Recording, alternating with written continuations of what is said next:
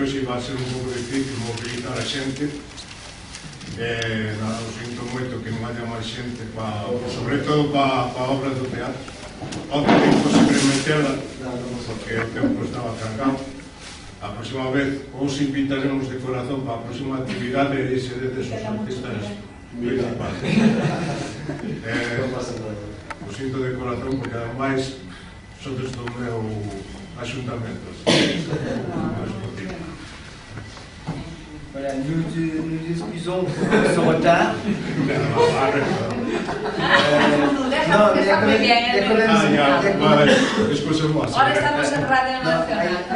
no, hay tres, ya les franceses, entonces vamos a ¿no? Me parece que hay tres, que son tres familias francesas. Eh, ya, sí hay una, una información que nos han mandado. Eh, le dimanche 30 mai, el domingo 30 de mayo, a partir de las dos y media, espero que sí, et aille le 21e festival euh, de culture espagnole, qu'on l'association Entrée Libre, euh, c'est la FACEF, la FACEF hein, qui. Et c'est là, c'est là le théâtre Neuilly-sur-Seine, 167 avenue Charles de Gaulle, à Neuilly-sur-Seine. Il, il, y a una quarantena de grupos de... Bueno, este festival este es un festival de lengua y cultura que se, llevamos celebrando 21 años. e cada año se dedica a ah, un concurso en todos los liceos internacionales donde se dan uh, clases de lengua y cultura españ eh, español, donde se enseña el español. El año pasado, por ejemplo, se estuvo dedicado a Galicia, uh, con el título Galicia siglo, en el camino, siglo, uh, Galicia siglo XXI en el camino, donde participaron más de 1.500 alumnos en toda Francia en concursos de dibujo, de poesía y de redacción. De esos eh, niños, pues dimos una entrega de premios que consistieron bueno, entre unos regalitos y un viaje a Galicia para 20 niños. Como estamos esperando que el gobierno gallego y el señor Feijó se, se, se, se lo... No, pero la verdad porque está bien que todo el mundo lo sepa, que se los dé, vamos, que, que los lleve. Eh, El, y, el- el certamen de este año se intitula El planeta es mi casa. Le, le sujet de- du, du concours de dessin pour les, pour les jeunes cette année s'intitule Le planète est ma maison. Donc ça tombe très bien parce que c'est un peu euh, la thématique, la thématique, euh, écologique. La FACES, espera, la FACES es la Asociación de, Centros de, de- Migrantes Españoles en Francia. Representamos aproximadamente 98 centros en toda Francia y cada año pues hacemos este festival que es eh, como la fin de la temporada, vamos a decir así, de, un año escolar y de las actividades que hicimos durante todo un año. Suele venir el alcalde de París o la teniente de alcalde de París, que es española, que es Ana Hidalgo, y el, y el secretario, que es un gallego que es de Lugo, que pertenece a nuestro círculo cultural que colabora con nosotros bastante. En este, en este certamen, si podemos, el año que viene y antes vamos a hacer una muestra de cine gallego y una muestra de teatro gallego. El año pasado trajimos al grupo Sarabela, Sarabela Teatro, estuvo dos días aquí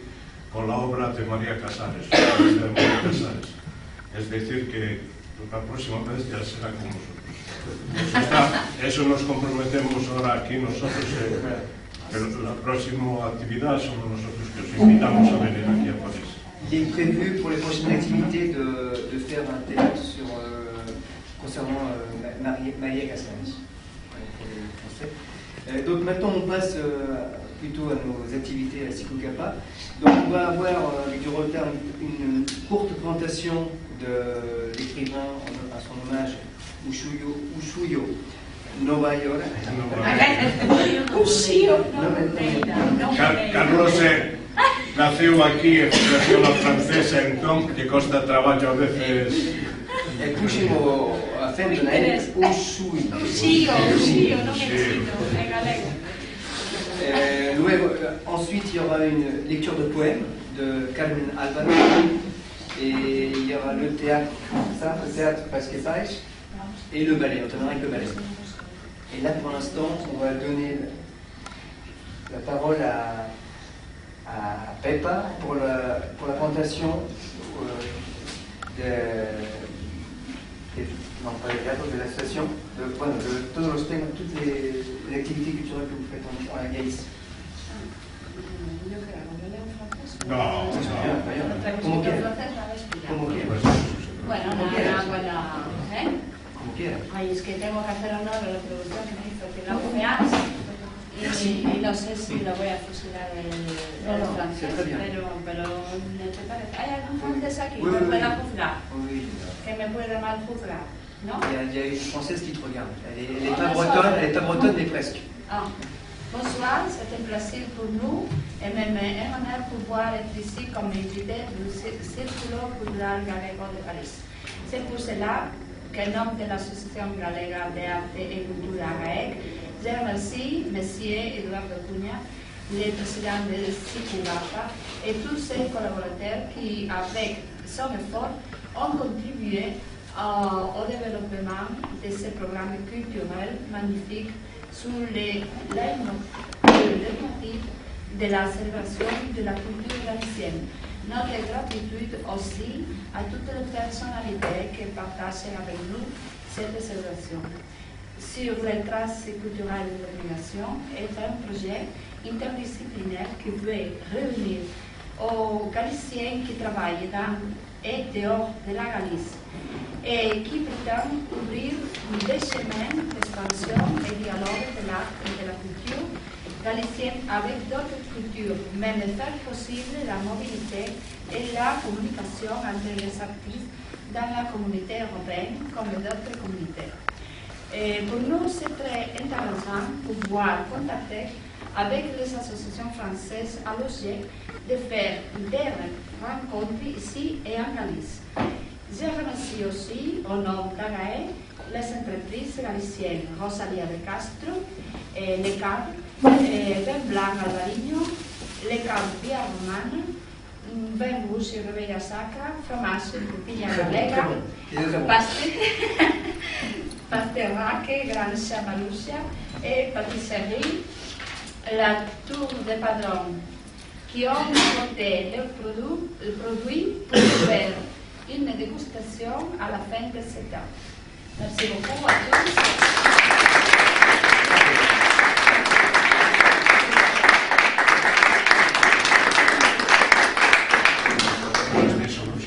Le paso la palabra al de la de París e porque ademais, entre outras cousas, non podería facer o francés con claridade.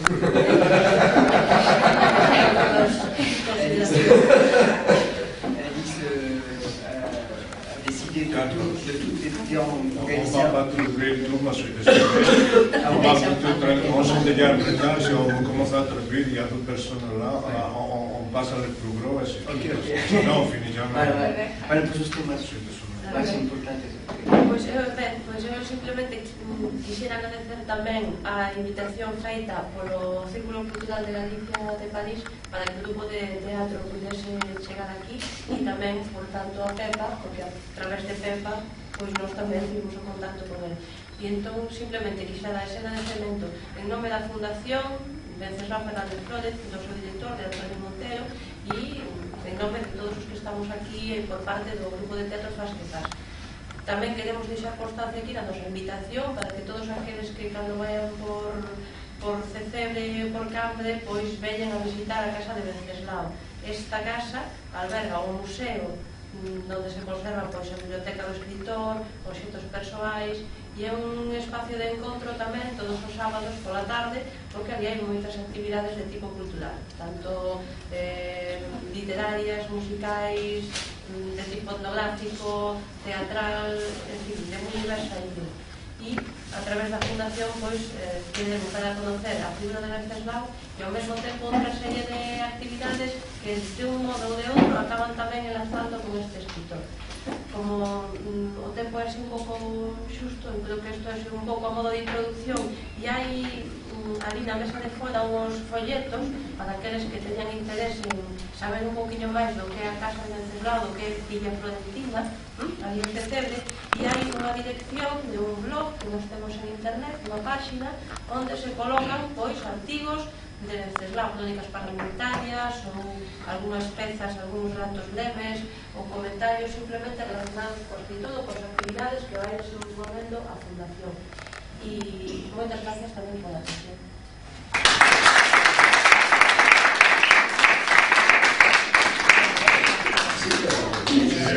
se ve algo sobre o Xeo Novareira, se queres, fala ti da xente homenaxeada sería un pouco gordo para nós. Onte non se podía facer, porque se tiñamos que traducir todo isto, pois pues, sería ah, un bordel, pero destos gordos. Non aproveitamos hoxe que estamos en maioría en galegos, falamos do xío, rendimos homenaxe, e celebramos o Día das Letras Galegas o luns cada un na súa casa e cada un cas súas actividades. ler un poquinho possível. O Museo do Maneira escritor homenaxear os que ano no día das letras galegas pois mm, como isto é un pouco así improvisado digamos vou a ler máis sí, sí, unhas de, de información é un poeta do Caudel é un poeta que escribiu unha obra diversa unha das súas obras fundamentais. E os eidos que escribiu en varias partes digamos ou hai pouco vamos a escoitar ali en Cambio do noso Concello unha conferencia que deu un Darío Xoan Cabana, poeta tamén que, que vive en Lugo, que traballa no Concello de Lugo e que ten moitos traballos feitos de, de investigación, de traducción de moi diversos autores galegos e entre eles pois tamén de Uxío Nogoneira e foi ademais coñecedor persoal de Uxío Nogoneira non moitísimo tempo, según el contaba, pero si sí tivo unha, un, un contacto con el durante un tempo. E falaba e contaba un pouco pois, como era personalmente, recitando eh, os seus propios poemas, que é unha das eh, particularidades, digamos, que se poden escoitar tamén pois, a través, creo recordar que hai unha página no internet onde se poden escoitar a, a Oxión de Morena personalmente. Hai página, hai vídeos tamén sobre el. E un dos poemas que, que tiñan aquí seleccionados para esa lectura que é Vietnam, canto, pois... Ah, se pode ser impartir, si, claro. É unha, é unha mostra, digamos, bastante clara do estilo de poesía modernista e que, que utilizaba moito os fondos.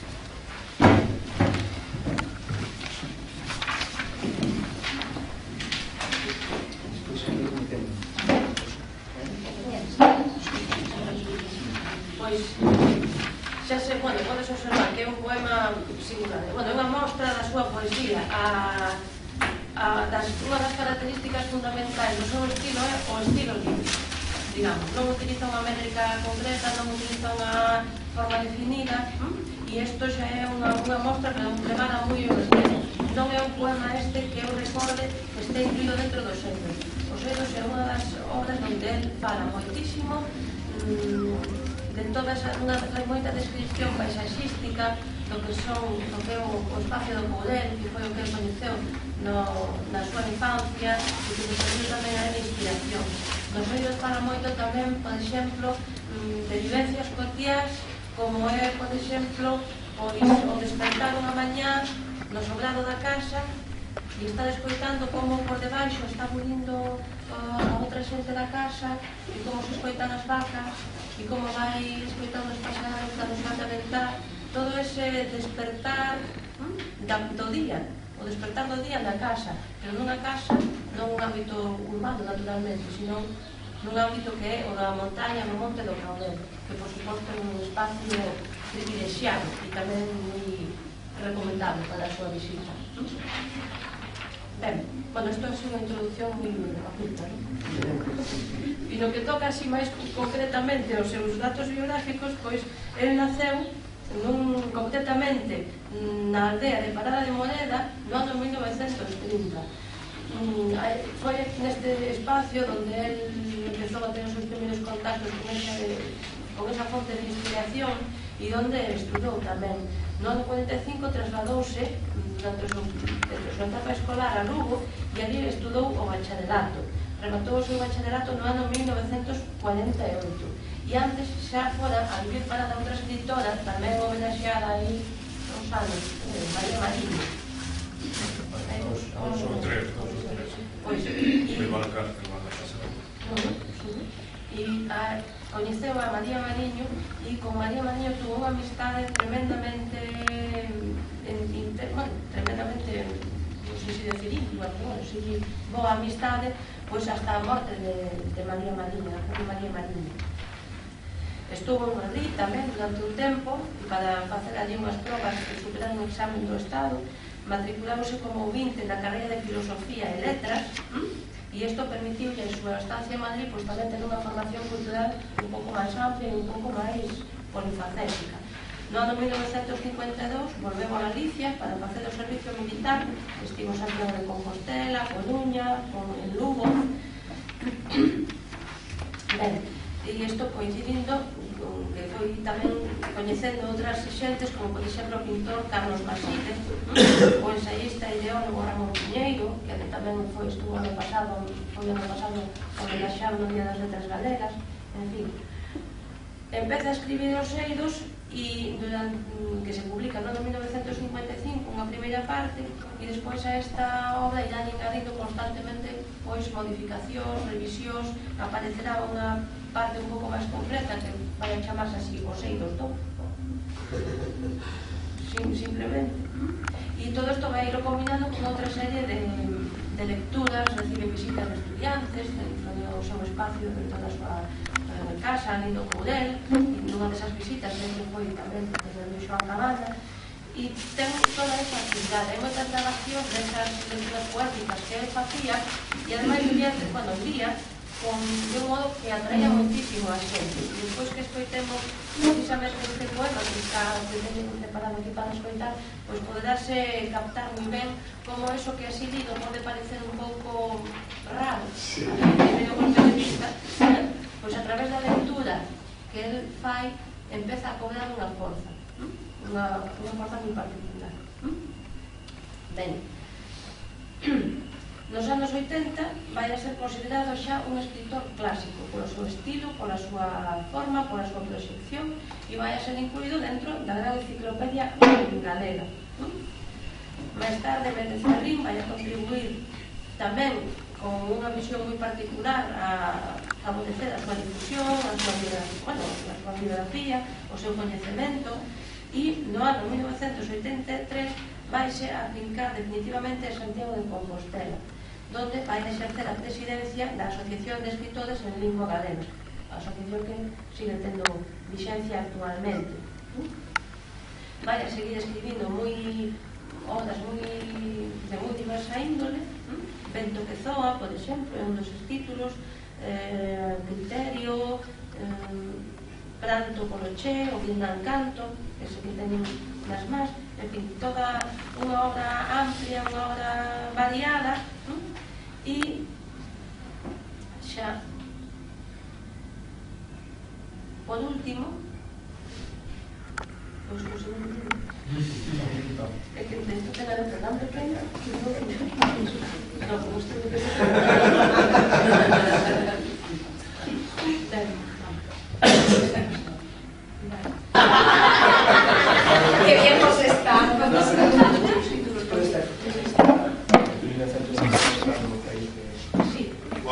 Unha das últimas obras foi Viaxe da Dar con en 1991 e os altas dunhas segundas a, a, ah, a, a melo mítico ou singularmente a melo mítico é que, si, é que si, se irá na rúa unhos días despois do seu pensamento acaecido 30 de outubro de 1999 baixo o título arruedos e desvíos do Camiño Santiago a outras rutas,